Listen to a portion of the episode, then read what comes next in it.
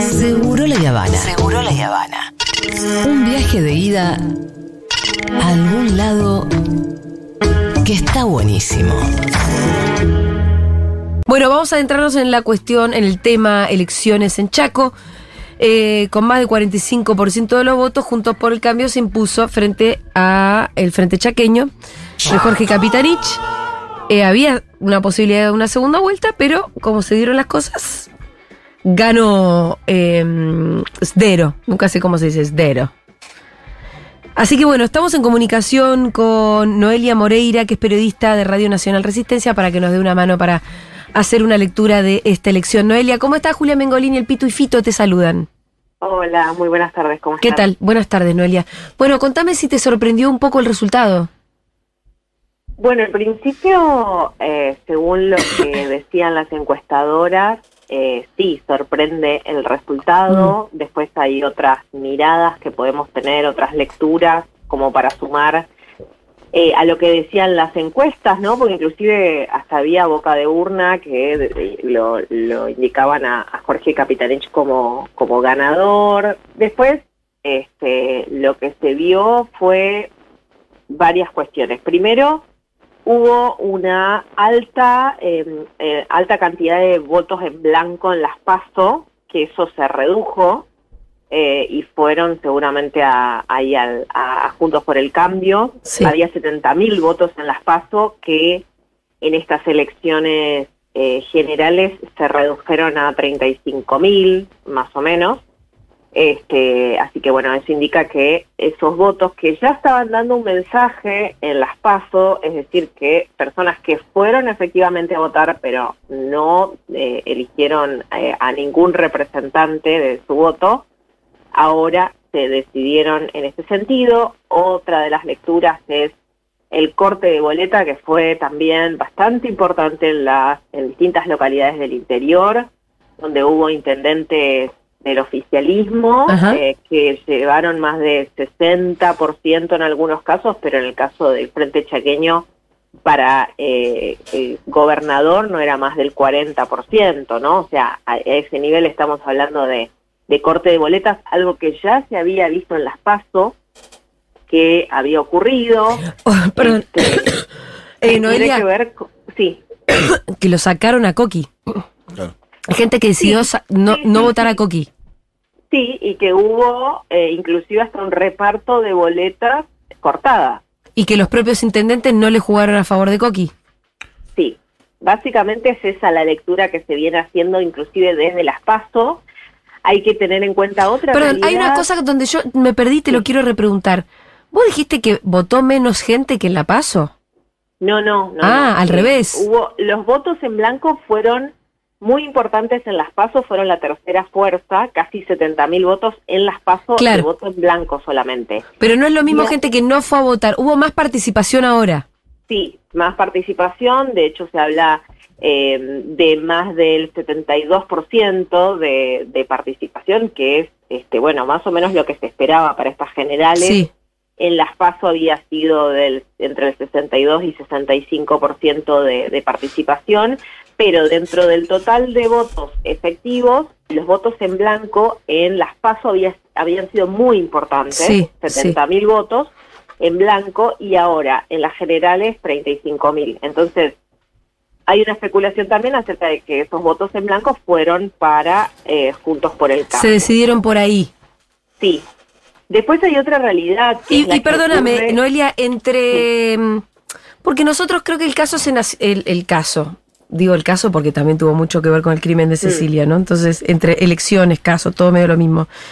Se nacionalizó mucho hasta la paso y después tengo que serte sincera, le perdimos un poco el rastro de qué fue lo que pasó, digo a la distancia, ¿no? Entonces, para que nos cuentes vos, ¿qué pasó entre las PASO y las generales en la provincia? ¿Se siguió hablando de Cecilia?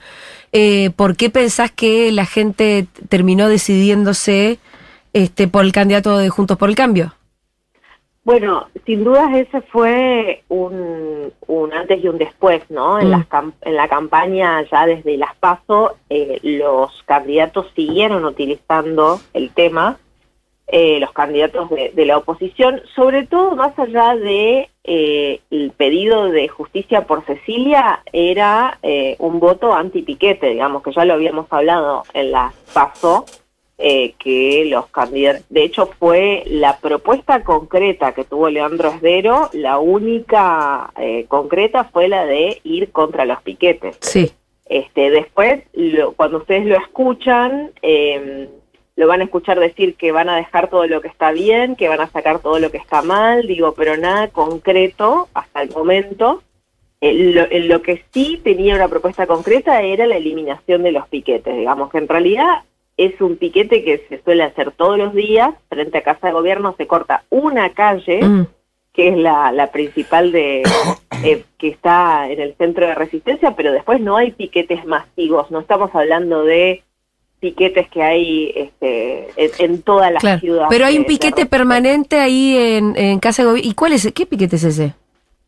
Bueno, hay distintas líneas de movimientos sociales que suelen solicitar esto, o reclamar este, la ampliación de eh, planes y demás, pero digo, no es nada, eh, no son las movilizaciones masivas que se hacían antes, digamos, ¿no? Donde estaban todos los docentes reclamando, o sea, estoy hablando particularmente de las que recuerdo en la época del radicalismo, ¿no? Cuando todos los docentes salían a, a reclamar, este, o también inclusive, bueno, este, otros sectores, eh, son solamente de algunos eh, movimientos sociales eh, que buscaban que Capitanich los atienda y por esto este, hacían reclamos concretos, sí, ¿no? Claro.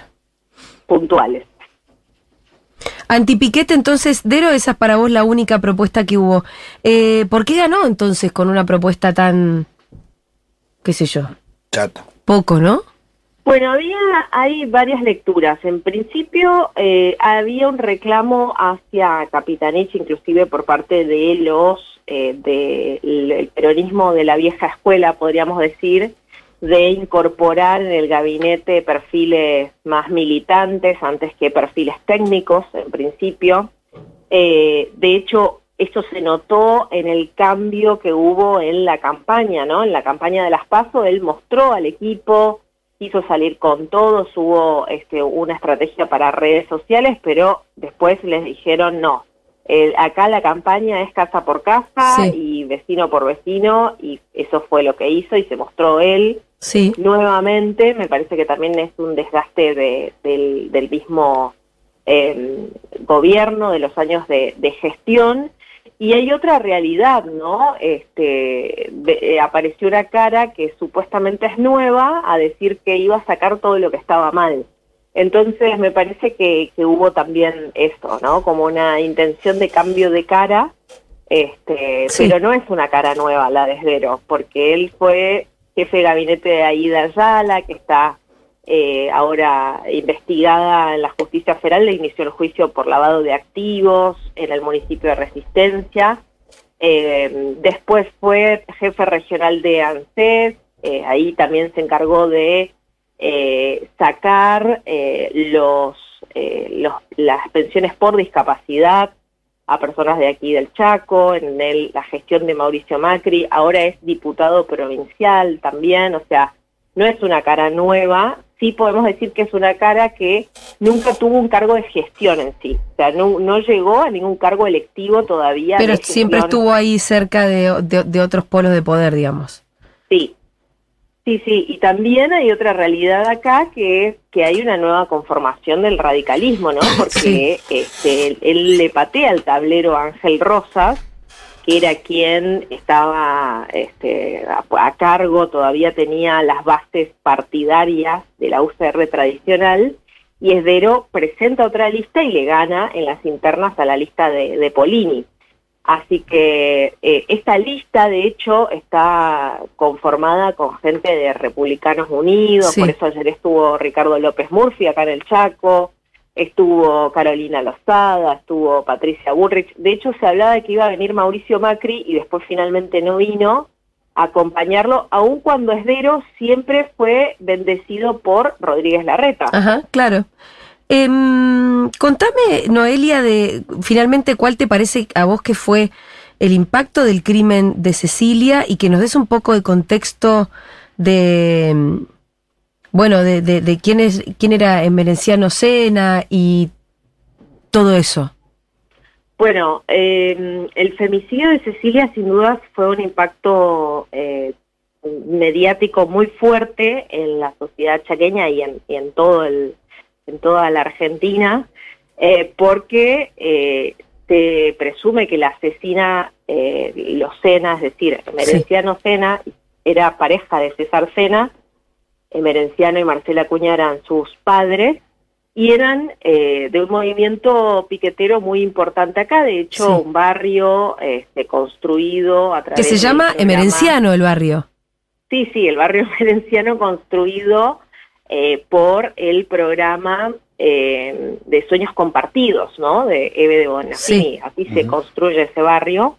En su momento, este, como tantos barrios en, en todo el país, eh, y a partir de ahí empieza a conformarse como un movimiento social muy importante, tenían su propia escuela de gestión social, digo, acá también hay que ver qué va a hacer Esdero ahora con estas escuelas de gestión social, porque él eh, prometió hacer auditorías en todos los organismos eh, públicos.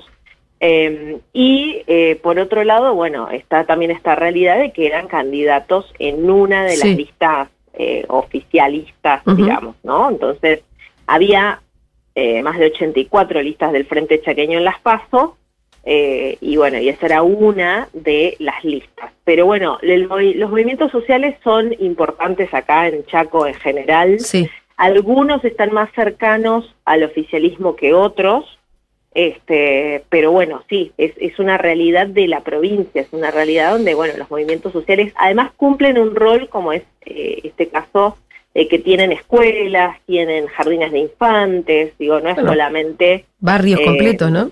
un barrio. Eh, Viste que Patricia Bullrich me, me- me llega un video de, no sé, de hace un ratito. Sí. Patricia Bullrich Oye, fue al barrio emerenciano y la sacaron un poco carpiendo, ¿no? ¿Qué pasó ahí?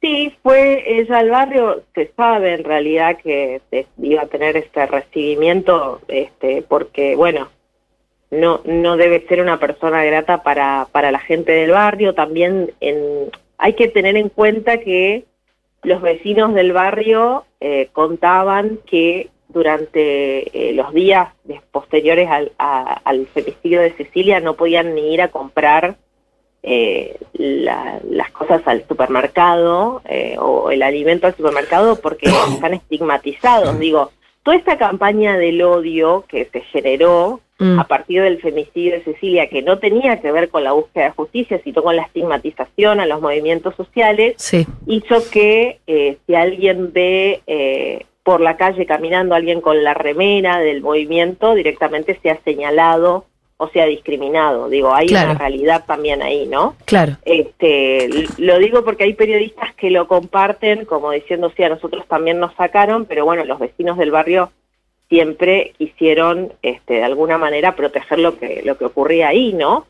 Eh, hay otra realidad, Capitanich, eh, después de reunirse con Gloria Romero, la mamá de, de Cecilia, eh, empezó una tarea de, eh, bueno, en principio está intervenida la escuela, de gestión social del barrio merenciano y también de regularización de las viviendas, porque aparentemente este hombre merenciano no les daba las viviendas directamente a la gente, eh, sino que las ponía a otro nombre. Entonces hay un eh, todo un proceso de regularización que se estaba haciendo, que está en proceso, y también de intervención de la escuela.